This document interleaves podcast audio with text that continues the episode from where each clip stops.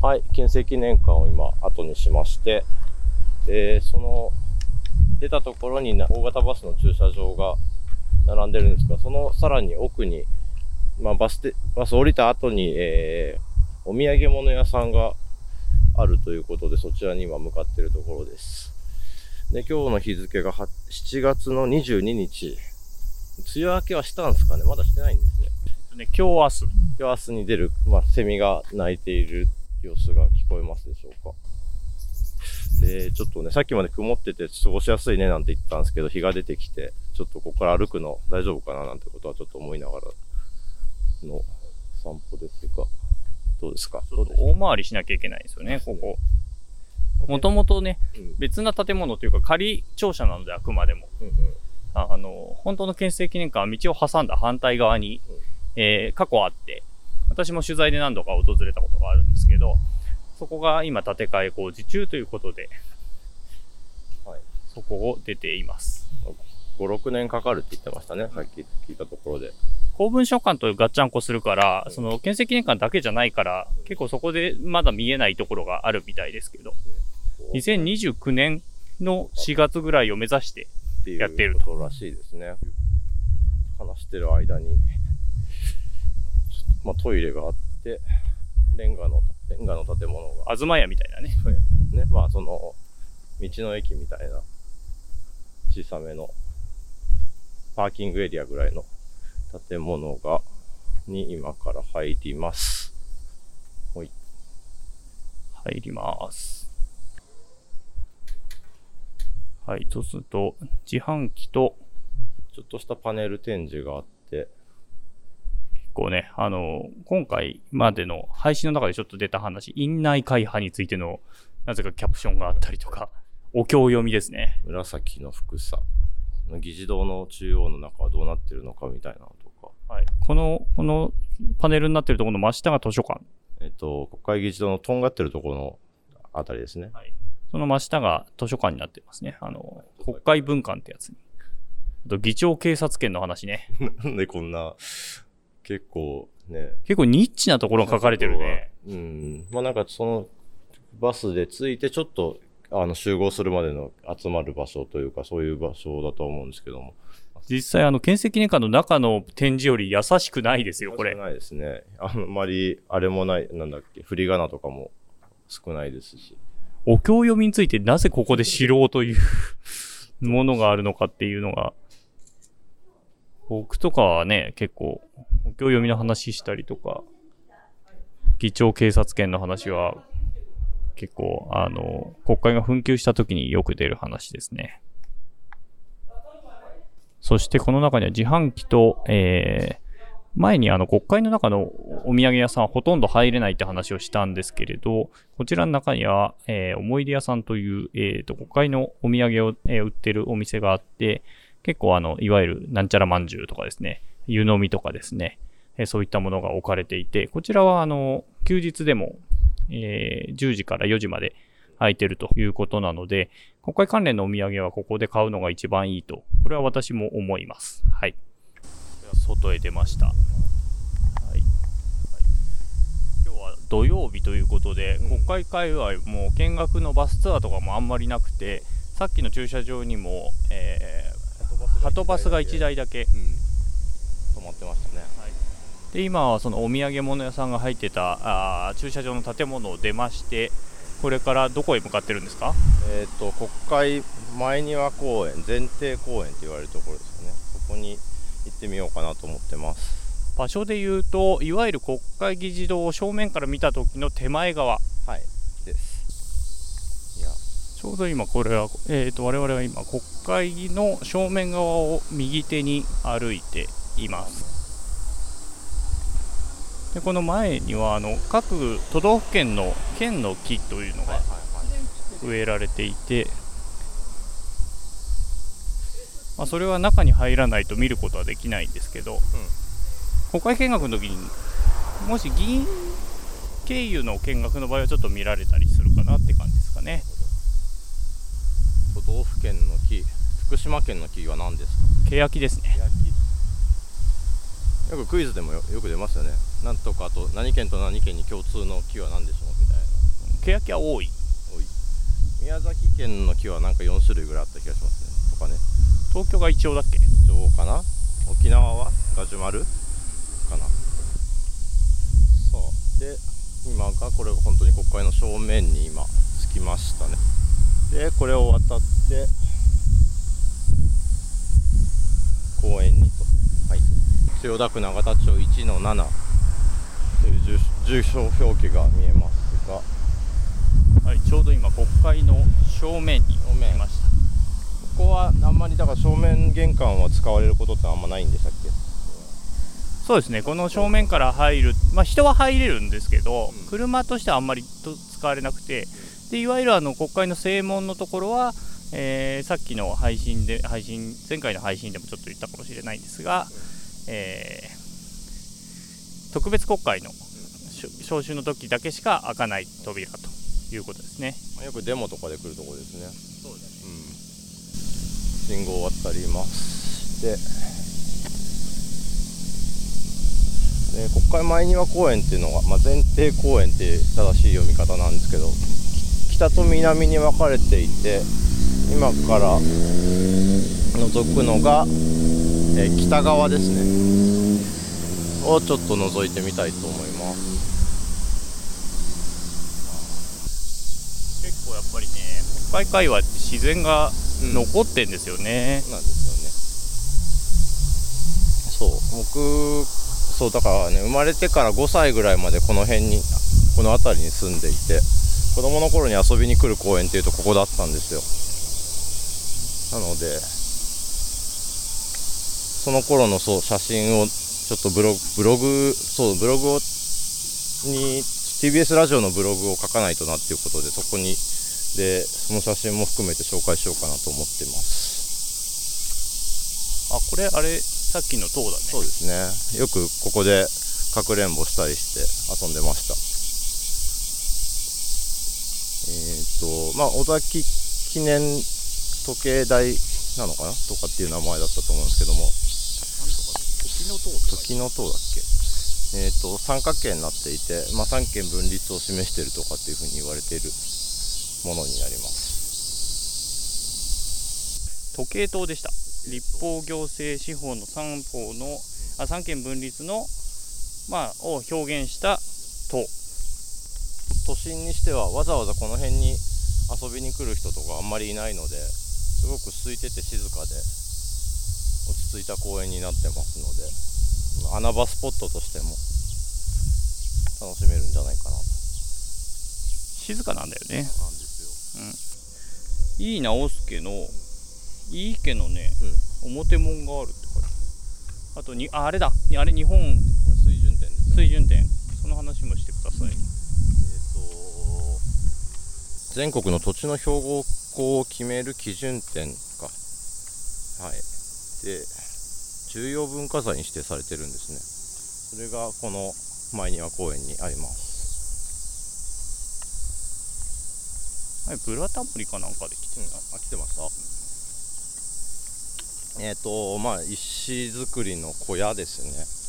で、えー標高の基準になっている場所ということなのかな？国土地理院の署名がある解説がありますね。でえっ、と、うん、24.5メートルが、えー全国の水準点の基準になっているということですね。ただしあちょうど100年前ですね、えー、と関東大震災の地殻変動で24.4140メートルにで改正したが、えー2011年の震災でまたさらに地殻変動があって24.3900メートルに改正しているという解説が書いてあります。なるほど。測量分野としては初めての,、ん建の建造物としては初めてとなる国の重要文化財が前庭公園にある。あると。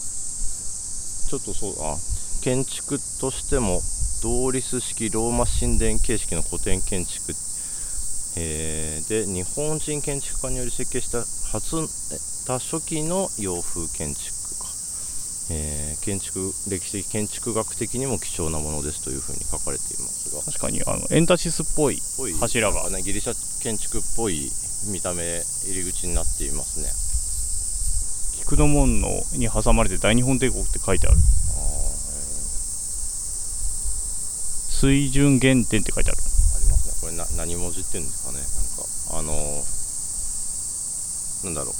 落下に使う書体ですよね、の前庭公園はね、うんあのー国会の保育園の遊び場の一つでもあったりするんですよね。うちの子供はね結構来てたんだと思うん僕と沢田家のお子さんと同じ場所で遊んでるっていうなかなか不思議な縁だったりしますけどう。本当だよね。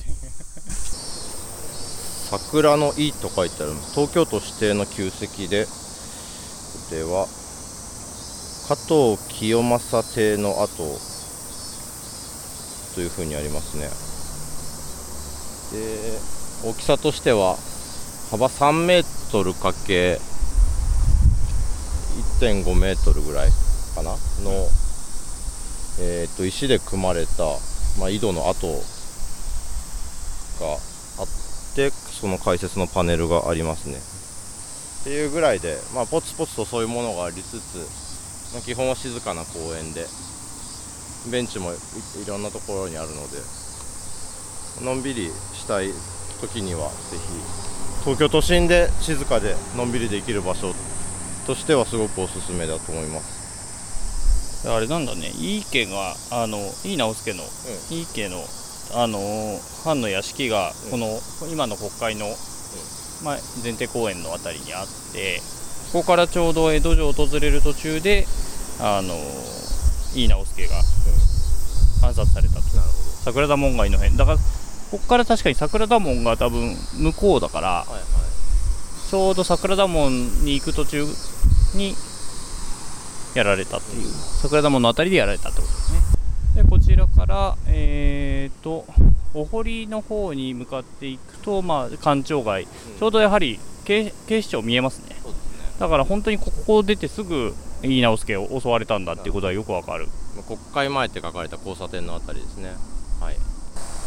というのが国会前提公園。ちょっとき、まあ、北側見ましたけど南側もありますが、まあどちらも落ち着いた公園です。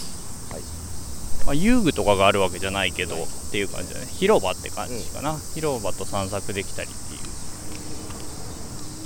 基本は午前9時から午後5時半までで、えー、とそれ以外の時間門が閉まっているという形になります。そう、えー、と今国会の正面正門正面の方にも戻ってまして突き当たりを左側に行くと僕が5歳まで育ったアパートが昔あった場所になります。で右手行くとさっきの憲政記念館の方に戻ってその先の国会図書館の辺りを目指してちょっとまた歩いてみようかなと思います。ちなみにアパートあったあたりは今何になってる今ちょうどなんか、ま、もろもろその一帯を全部取り壊して、えー合同庁舎を今作ってるところになってるっぽいですよ。グミ坂のあたりですね。工事現場になってるんですね今ね。工事現場になってる。工事現場になってます今。休日だけど意外と人いいなくはないって感じか。正面で今ね携帯で記念写真を撮ってる家族が。いたりとか。あとはやっぱもう辻辻に警官がいるのでこの辺の治安はめちゃくちゃいいのであんまりあのそれこそアパートに鍵とか買わなくても泥棒の心配はまずないっていうところでしたがただしですねここの辺で立ってらっしゃる警察官も結構応援の人が多いのであまりあの道案内とかを聞いても分かんないパターンが今はどうか知らないですけど当時あった。今は多分ねあの警視庁の機動隊が、ね。うん。えー日替わりでついてるので基本まあ事実上半分地元っていうか職場って感じで皆さん道案内できると思います。でやっぱね土曜日曜になるとこの辺あのー右翼の外線車とか結構通っていることが多くってで大体その休日にそその騒音で起こされるっていうのが定番でしたけどねうちのそうそれで右翼って言葉を知ったと思います。実体験で知った。体験で。あれあまた右翼来たよっていうそのまあ文化を流してですね。外戦車がよく来てました。うちはね田舎だったからさやっぱ福島の田舎今でこそいるんだけど当時右翼の外戦車を見ることはなくて親とどっか連れてかれた時に都会とかで見ることがそれこそ仙台とか、はいはい、都会で休日に見ることが多くてなので逆に言うと休日にその旅先で見るものとしてガン上がりしてました私は。あれが、ね、働く車としてね。そうそうそう。完全働く車として見てたね。タンクローリーだみたいなの見よく外線車来たっていう。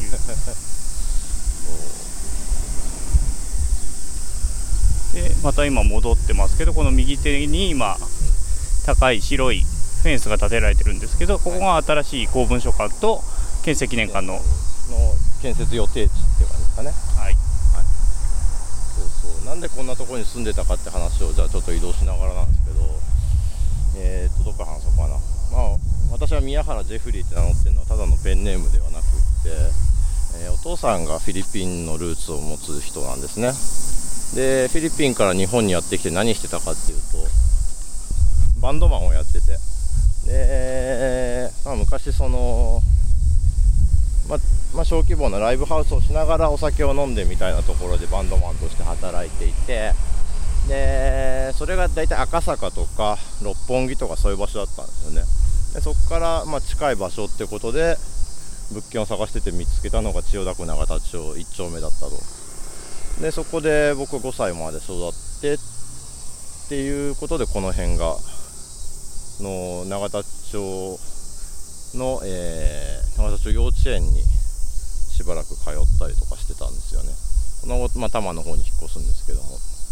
永田町の幼稚園小学校も今もうないですけどないまま新しい建物にならないままずっと自民党本部のままに前に今もあったりしてね行きましょうか、うん、これは永田町幼稚園小学校って越境入学の子が多かったんですよね。公立なんですけどなんか名門っていうことでわざわざあのー、定期を使って小学校に通ってる子たちとかがとかあとは大使館の子とかも結構多かったりしましたね、うん、であとその国外から来賓が来た時にあの合唱でお出迎えするみたいなのもあって僕らそのえ、ー、とキラキラ星とかそういう童謡をあの英語で歌えるように、えー、なんか習ってそういう人が来た時に英語で合唱するみたいなことをやったりしてました。今では麹町小学校がそれやってんのかな？わかんないですけど。っていう中でよく覚えてるのがマイケル・ジャクソンが来た時の話をちょろっとだけいつぞやの総ざらいの時にお話しした気がします。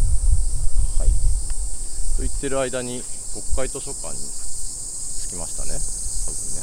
はい。国会図書館、うん、どんなところ？これ土曜日もやってんですよね。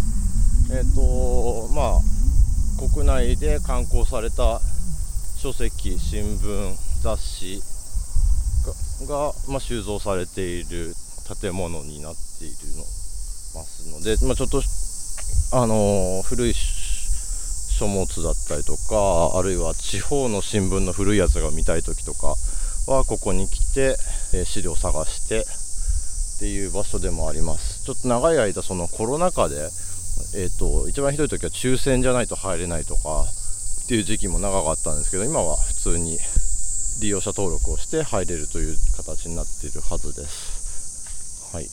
今日も空いてますね。空いてます。土曜日は何時までだったっけな土曜日は9時半から5時までですね。で平日は9時半から19時午後7時まで。で日曜日と祝日と年末年始。あと第3の水曜日が資料整理ということでお休みになってます。というところですね。ここも食堂とカフェがあってそれも一般でも利用ができるところになってるんですがただここ18歳以上じゃないと使えないっていうのだけ制限になってるのかなってことですね大学院生の時に結構全国の起用、はいはい、大学の論文が集められた本があるんですけど、でその大学だけが出してるはい。論文集がよく、そこでもここに寄贈されてるのであの取り寄せができない時はこっちに見に来たりってことはしてましたね、まあ我々今日は撮影許可はしてませんので入れないと。まあその場で利用登録をして。30分くらいかな。30分もかかんないですね、うん、入れます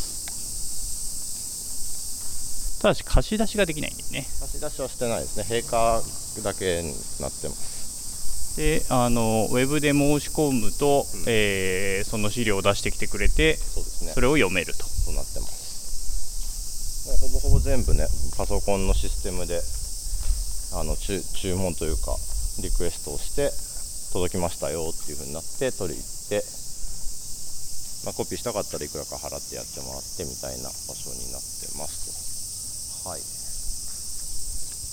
著作権の関係でねあの全ページだ出せないんでね。とかね。うん。ありますが。じゃあここはこことして。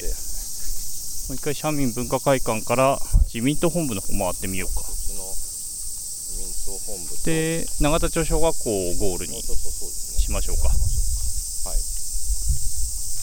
サイズ道楽今日の配信はここまでです。続きは次回に配信します。